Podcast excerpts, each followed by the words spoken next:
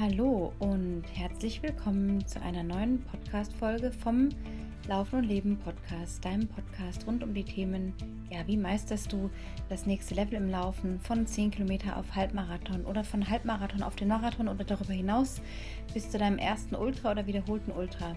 Hier geht es auch um Ernährung, Mentales und manchmal den ganz normalen Wahnsinn des Lebens.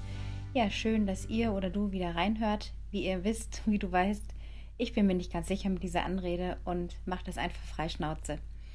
Ja, ich schaue hier gerade in den sonnigen Himmel vom Dachfenster oder ja, zum Dachfenster hinaus und freue mich über die Sonne, das Licht, das wir so lange nicht hier hatten. Und dennoch habe ich es heute noch nicht groß vor die Tür geschafft, weil ich gerade so eine Menge Arbeit habe und völlig vergraben bin oder mich selber eingrabe in Arbeit und ähm, gerade so richtig Aufschwung habe, ähm, den Kopf bloß nicht in den Sand zu stecken, was ich schon so oft gemacht habe und machen wollte und an den Dingen dran zu bleiben. Und du weißt ja vielleicht, kennst mich vielleicht jetzt auch ein bisschen durch den Podcast, dass ich dich, euch immer wieder dahingehend inspirieren möchte, nicht aufzugeben. Manchmal muss man Dinge lassen und loslassen, aber manchmal lohnt es sich dran zu bleiben und ich bin so echt ein Dranbleiber im Nachhinein, wenn ich mal so überlege, ähm, was habe ich alles so gemacht in meinem Leben. Ähm, da gab es einige Dinge, an denen bin ich dran geblieben. Dazu gehört natürlich auch das Laufen. Aber gerade auch im beruflichen, weil ich so ein Freigeist bin und mich einfach nicht an normales Büroleben gewöhnen könnte oder kann. Ich habe das schon mehrmals versucht und bin gescheitert erfolgreich. Ähm, ja, gibt es doch diese Konstanten im Leben, die mir einfach zeigen, dranbleiben lohnt sich, wenn dein Herz stark genug für etwas schlägt. Ähm, und wir alle durchlaufen diese Tiefen manchmal und umso schöner ist dann manchmal auch der nächste Höhenflug. Ähm, ich weiß heute ehrlich gesagt nicht genau, was das Thema sein kann. Ich hänge hier gerade, während ich hier wie gesagt rausschaue in den blauen Himmel, ganz schön in den Seilen. Vielleicht hast du schon die Podcast-Folge mit dem Heiko Weihrauch vom Freitag gehört. Es war so eine extra Folge, die ich, mit der ich nicht warten wollte bis heute, sondern ähm, die ich schon vor dem Wochenende raushauen wollte, weil ich selber so begeistert war und so inspiriert war vom Heiko und dem Thema ketogene Ernährung, dass ich heute mir denke, hm, was habe ich denn heute für ein Thema? Ähm, keine Ahnung, ich habe gerade meditiert, mal wieder so ein bisschen diese Routine aufgenommen. Ja, und könnte gerade mehr gähnen als irgendwas sagen. Ich hänge gerade komplett in den Seilen, möchte ich aber trotzdem mitnehmen in das ein oder andere Thema, das da vielleicht gerade jetzt sich trifft mit dem Thema Schlaf. Ich habe nämlich tatsächlich eben inspiriert durch den Podcast mit Heiko angefangen am Freitag, mich mal so Richtung Keto anzunähern. Also im ersten Schritt einfach mal weniger Kohlenhydrate zu essen, sprich äh, viel Brot und Butterbrezeln und Haferflocken, ähm, Obst, ja, so diese typischen Carbs oder Kekse oder Schokolade mal wegzulassen bzw. zu reduzieren und auch alternativ einzukaufen in Richtung 95-prozentige Schokolade, an der ich jetzt seit Donnerstag oder Freitag, glaube ich, knabbere. Äh, von der kriege ich so maximal ein oder zwei von diesen großen Stücken am Tag runter. Und das ist so ein richtig schokoladiger, urschokoladiger Geschmack, äh, wo ich jetzt auch so ein bisschen lernen will, mich trainieren will, diese ständige Süße ähm, wegzunehmen und mal mehr Richtung natürliches Schmecken wiederzukommen.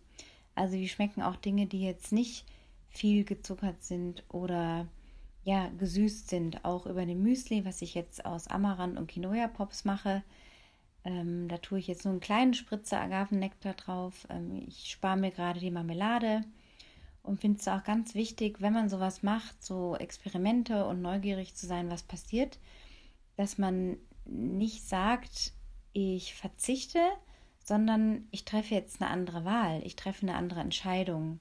Ich wähle jetzt das und das anstatt das und das. Ich wähle jetzt ähm, Sojajoghurt Natur oder Kokosjoghurt oder Mandeljoghurt ungesüßt anstatt Joghurt XY. Wobei ich sowieso keinen normalen Joghurt esse, schon seit Jahren nicht mehr. Nur ab und zu mal vielleicht so ein Quark, aber das muss dann schon irgendwie ist was ganz, ganz Seltenes, wenn es mich mal gerade packt im Supermarkt und da lächelt mich so ein Limettenquark oder sowas an, weil ich da auch merke, dass der Körper sehr stark mit äh, Juckreiz und einem komischen Gefühl reagiert und einem Blähbauch. Ähm, aber ansonsten, ja, Milchprodukte sind bei mir so gut wie sowieso nicht vorhanden auf dem Speiseplan. Aber auch bei der Milch zu sagen, okay, ähm, das ist jetzt die Hafermilch, ähm, auch schon sehr, sehr viel länger, äh, dass ich auf Kuhmilch verzichte. Und so bleibt es eine Wahl, so bleibt es eine Freiheit, eben zu sagen, ich wähle jetzt anders, ich wähle neu, ich entscheide mich neu und schau mal, was passiert.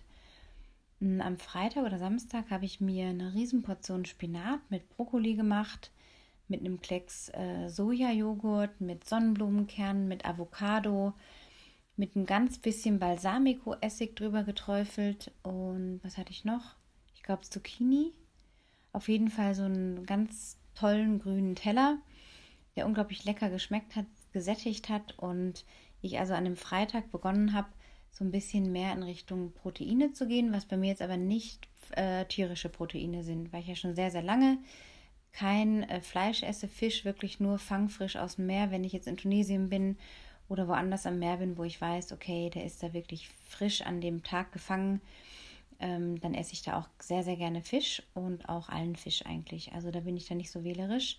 Aber tierische Proteine, die gehören schon seit ja, 26, 27 Jahren nicht mehr auf meinen Speiseplan und bin auch total überzeugt davon, dass ich das nicht brauche, ähm, was dann natürlich eine ketogene Ernährung ein bisschen schwieriger macht. Aber das Ziel ist jetzt auch hier nicht radikal umzusteigen und jetzt nur noch in Ketose zu leben, sondern überhaupt erstmal zu schauen, ohne Messen, ohne Wiegen, ohne irgendwas zu zählen, mal ein bisschen bewusster darauf zu achten, was macht es eigentlich mit mir, wenn ich mehr Proteine esse, ja, pflanzliche Proteine vor allem und Nüsse und Samen und so weiter vermehrt esse.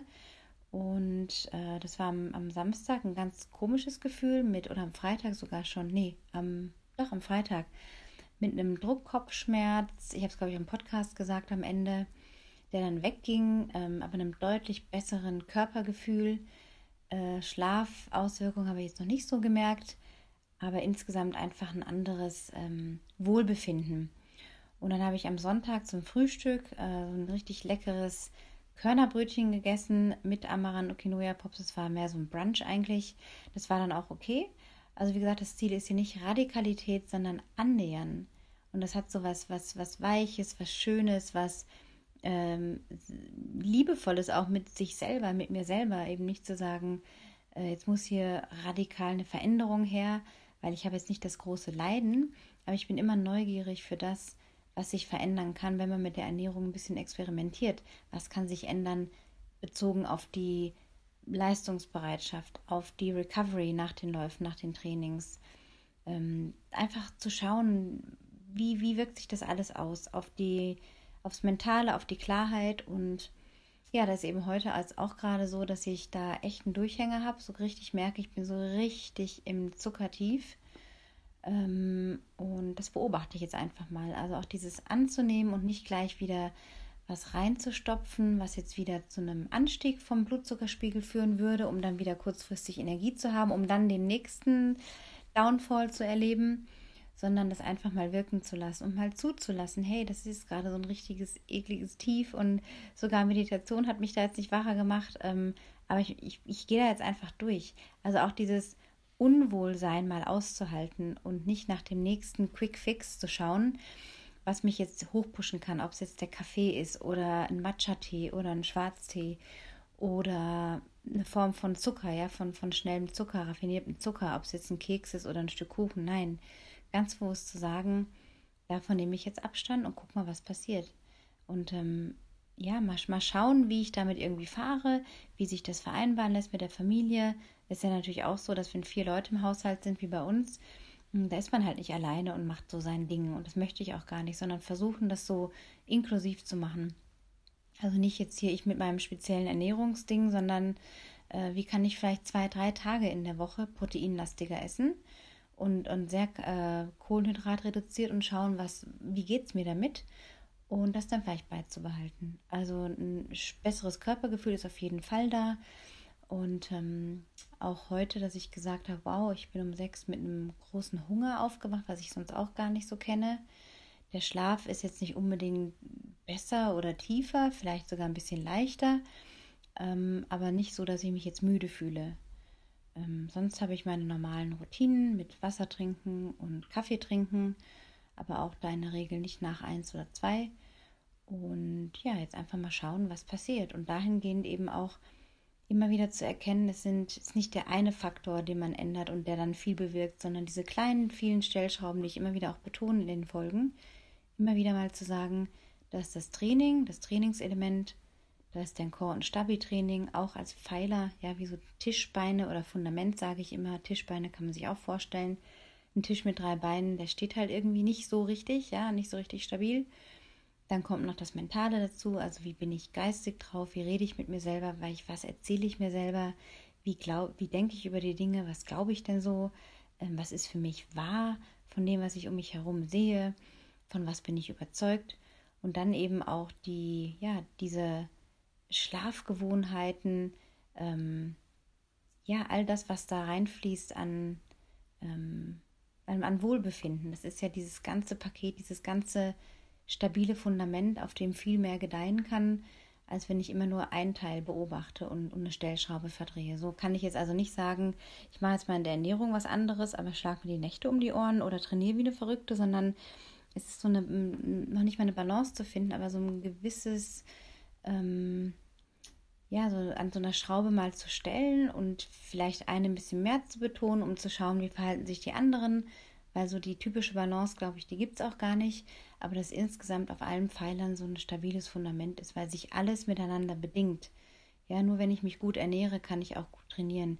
Ich kann nur richtig beim Lauf mich verbessern, wenn ich eben auch einen gestärkten Core habe, wenn meine Sehnen und Bänder stark sind, wenn ich das unterstütze. Ähm, ich kann nur irgendwie gut im Training auch sein, wenn ich mental gut denke, ja, wenn es mir gut geht. Und natürlich auch das, was ich in meinen Körper rein tue, dann kann ich auch schauen, was für Leistung kann ich erbringen, ja, wie erhole ich mich, also das ist dieses Wechselspiel. Deswegen ist immer ganz interessant, vielleicht mal eine Stellschraube zu verändern und zu gucken, was passiert, um dann Rückschlüsse zu ziehen und zu sagen, okay, das gefällt mir oder das gefällt mir nicht, da muss ich jetzt Anpassungen machen oder eben auch nicht. Ja, und so sind das alles Experimente. Ich bin ja immer dafür, offen zu sein, Neues dazuzulernen, nicht in allem Experte sein zu müssen, sondern ein Leben lang zu lernen. Und gerade zum Thema Schlaf hatte ich das ja schon mal angerissen, letzte Woche Montag, glaube ich.